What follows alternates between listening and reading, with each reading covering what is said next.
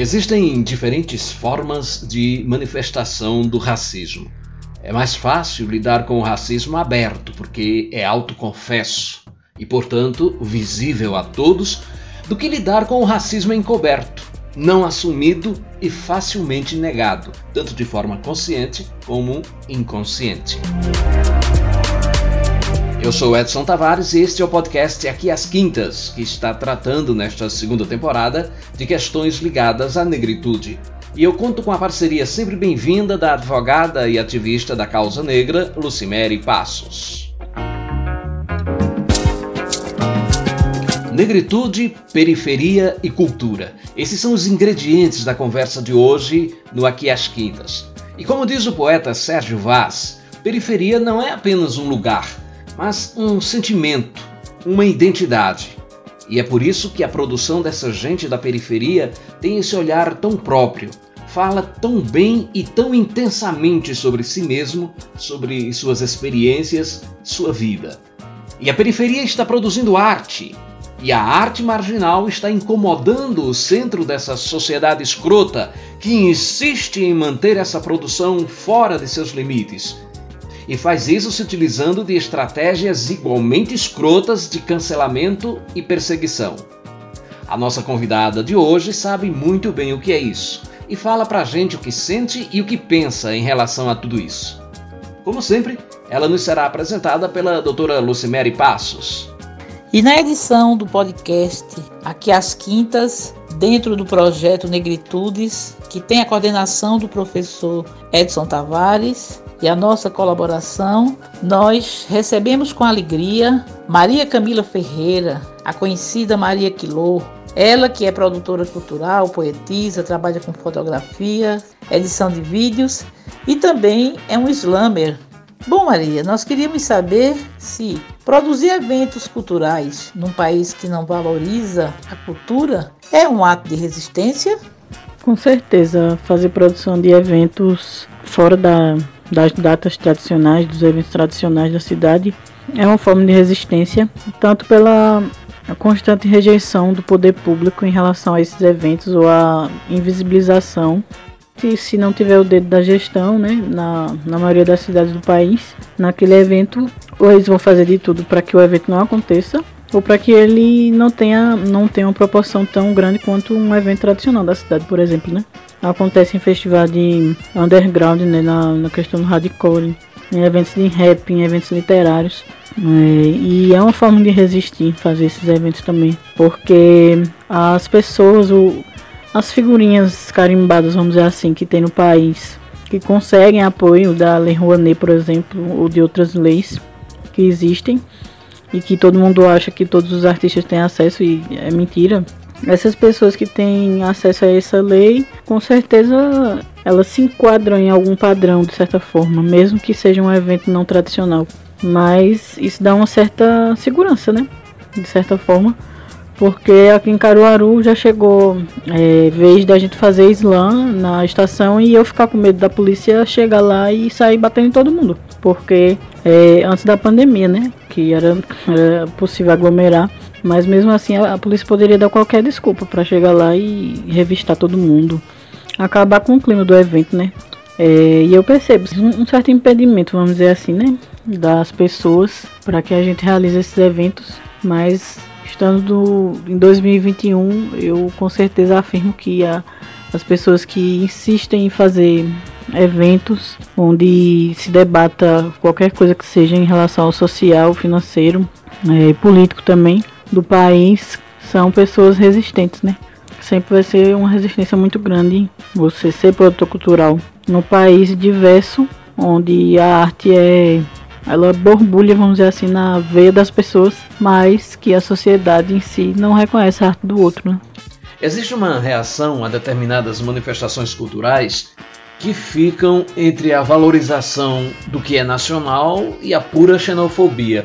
Assim, por exemplo, houve um tempo em que os brasileiros rejeitavam a arte produzida em Portugal. Em outro momento, a música produzida nos Estados Unidos. As manifestações culturais de raiz africana também passam por esse processo de rejeição por ser de fora? É interessante essa análise em relação a aceitação das, do brasileiro né, em relação à cultura de fora, porque mesmo nessa época onde se rejeitava a música, por exemplo, dos Estados Unidos, é, sempre, sempre tinha pessoas que gostavam e faziam de tudo para é, celebrar essa arte, vamos dizer assim, ou até evidenciá-la, né, na, colocando como trilha sonora em filmes, por exemplo, e enfim. Mas diferente da rejeição em relação ao português e ao americano, eu acredito que o preconceito mesmo em relação a coisas relacionadas à África não vem só da questão xenofóbica ou porque são estrangeiros, né?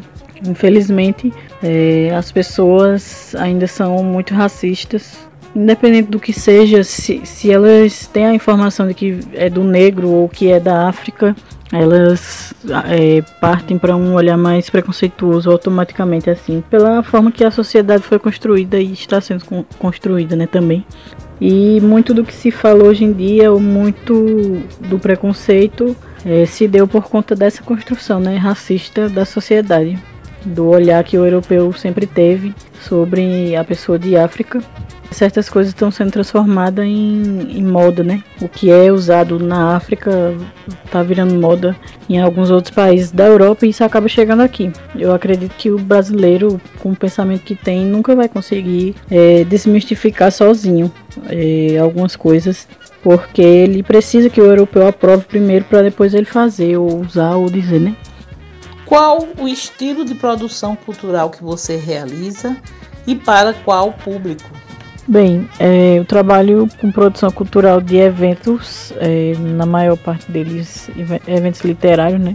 Mas é, já participei também da produção de um festival onde a gente englobou música com teatro, poesia e também é, convidando artistas né, da cidade, artistas tanto que já têm experiência, por exemplo, na música, quanto os que estavam começando, né?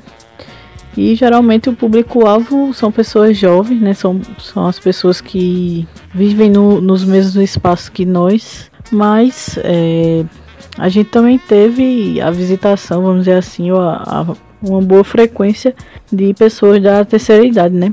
É uma forma também de agregar é, essas pessoas desse esse público, trazendo artistas que eles é, querem ver também, né? Que força tem a arte produzida na periferia para circular e combater o racismo e a discriminação de classes se a mídia é dominada essencialmente pelas elites brancas e ricas?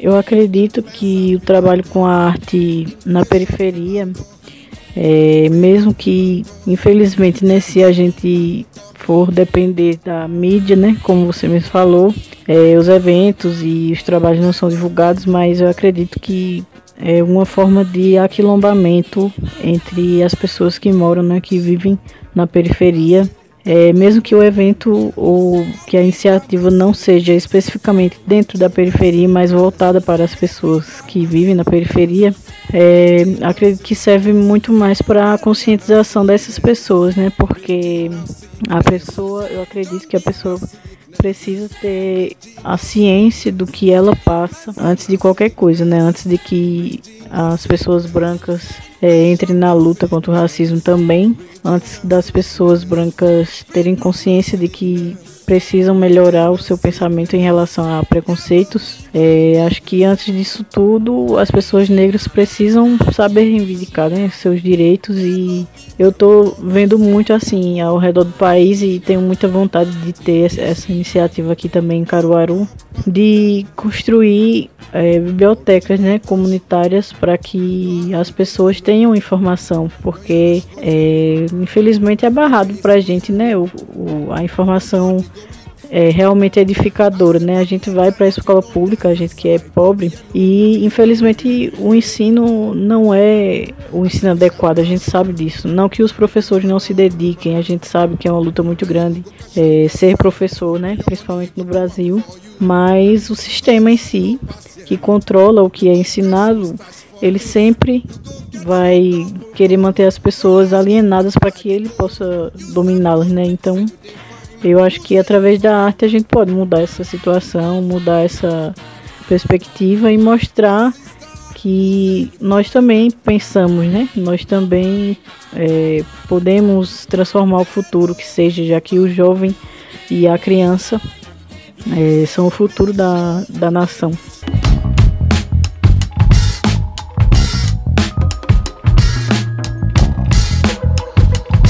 A poesia que você produz e a denomina de marginal encontra respaldo nos meios culturais da cidade e explica para a gente melhor o que vem a ser poesia marginal. Faz pouco tempo que eu estou envolvida né, com a poesia marginal, mas pelo pouco que de experiência que eu tenho, eu vejo que até hoje, assim, mesmo com essa explosão né, que teve da, da poesia marginal, vamos dizer assim, no Brasil pelo menos, as pessoas ou os movimentos literários tradicionais têm certa rejeição com a forma de expressar dessa poesia, com a forma de é, escrevê-la também e a forma de publicação, principalmente, né?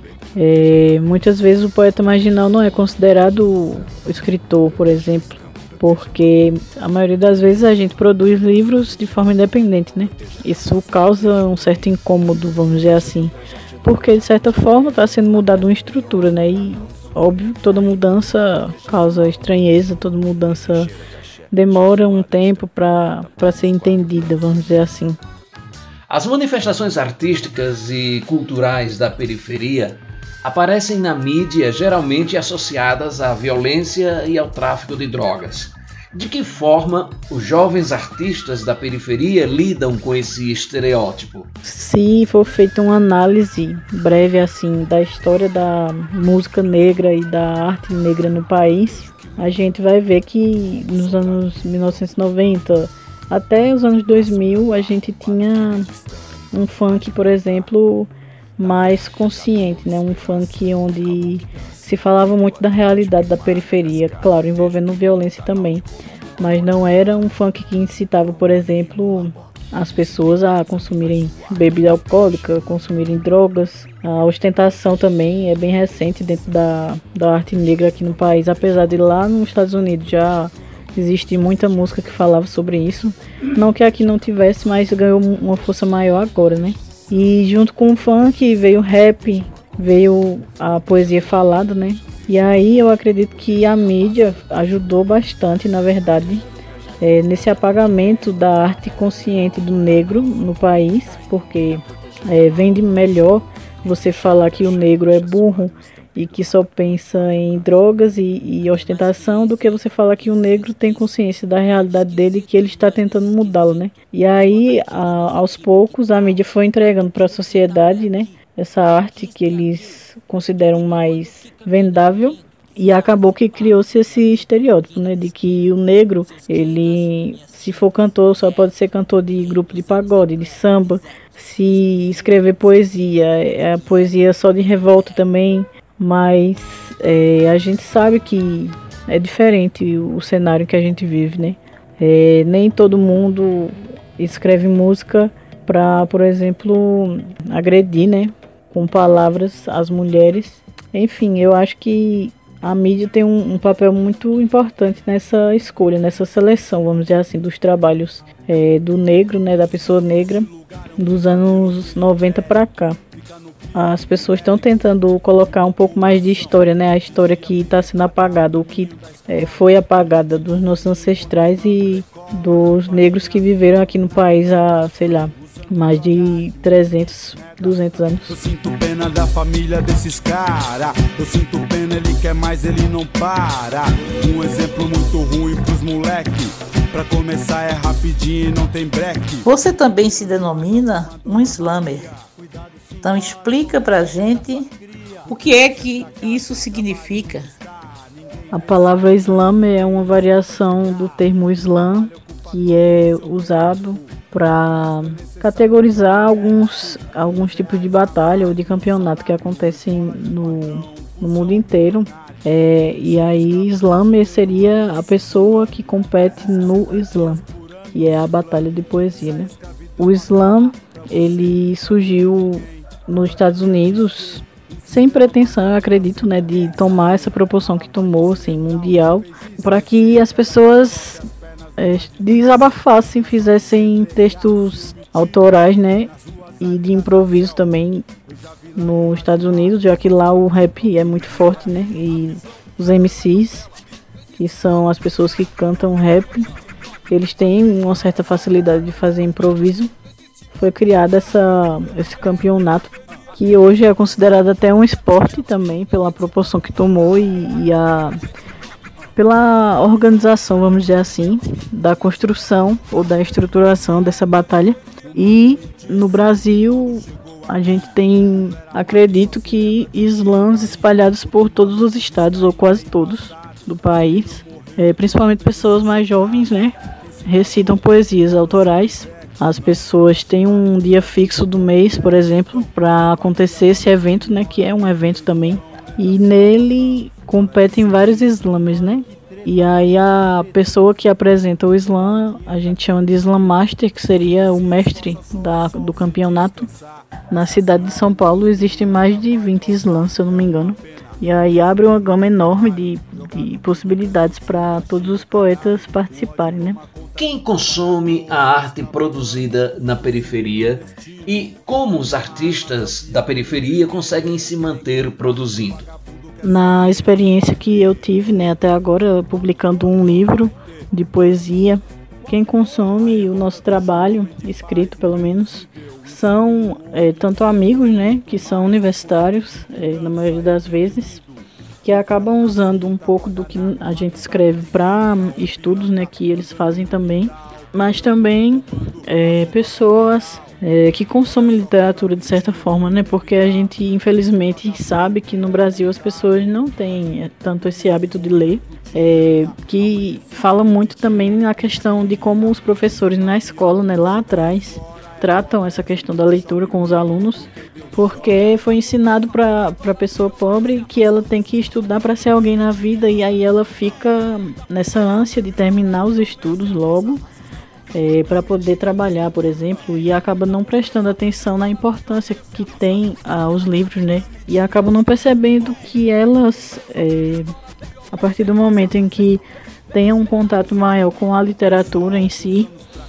elas vão aprender a entender melhor, por exemplo, o mundo, elas vão ter contato com autores de fora, é, vão ter também contato com pessoas da própria cidade, né, que escrevem. A gente que é poeta marginal nem sempre tem a possibilidade de fazer cursos, por exemplo, é, em relação à escrita ou em relação à construção de narrativa. E eu acho que é uma grande experiência para a gente é, colocar em prática né, o que a gente escreve e, e mostrar para as outras pessoas.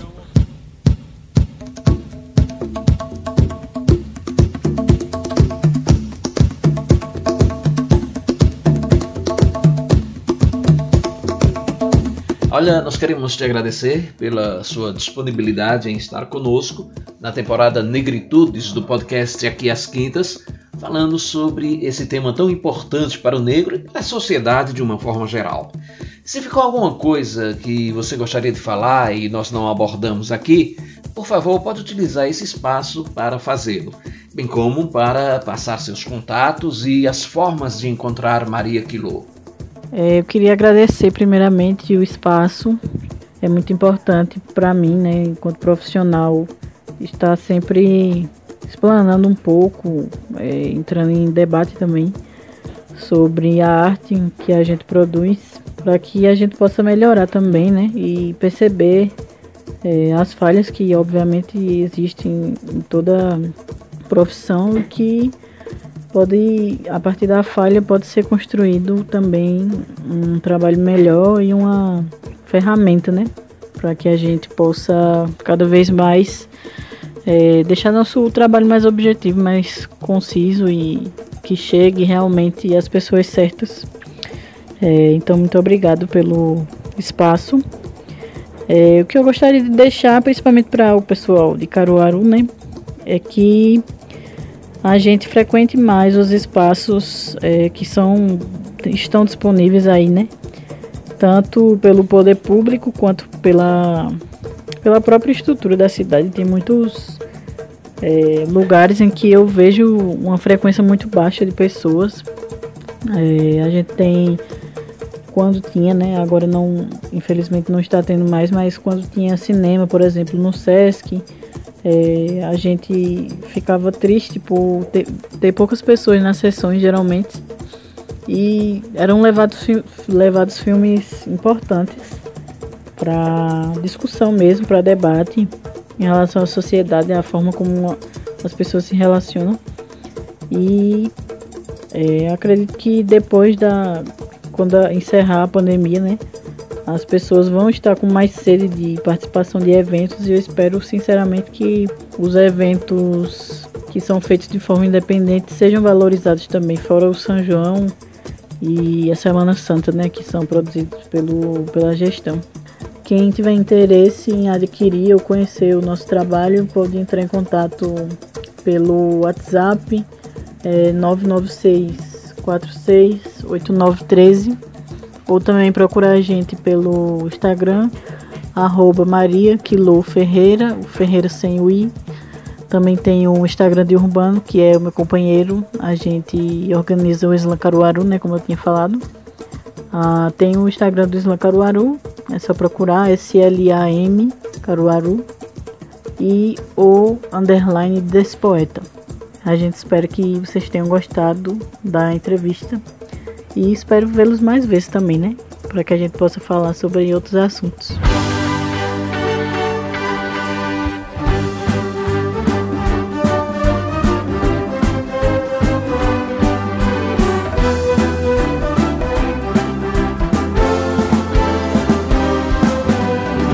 Maria, Maria é um dom, uma certa magia, uma força que nos alerta uma mulher que merece viver e amar como outra qualquer do planeta.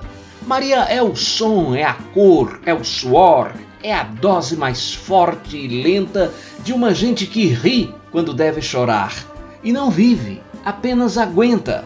Mas é preciso ter força, e quem traz no corpo essa marca Maria mistura a dor e a alegria, e essa estranha mania de ter fé na vida. Obrigado, Maria, Maria Quilô, pelo seu trabalho, pela sua arte, pela sua força, pela sua vida.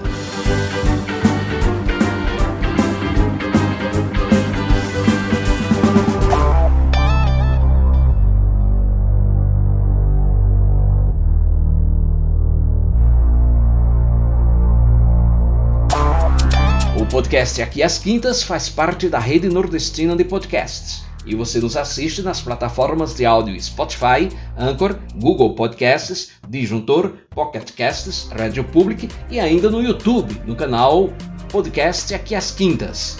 O nosso e-mail para interagir conosco é aquiasquintas@gmail.com. Também estamos no Instagram e no Facebook.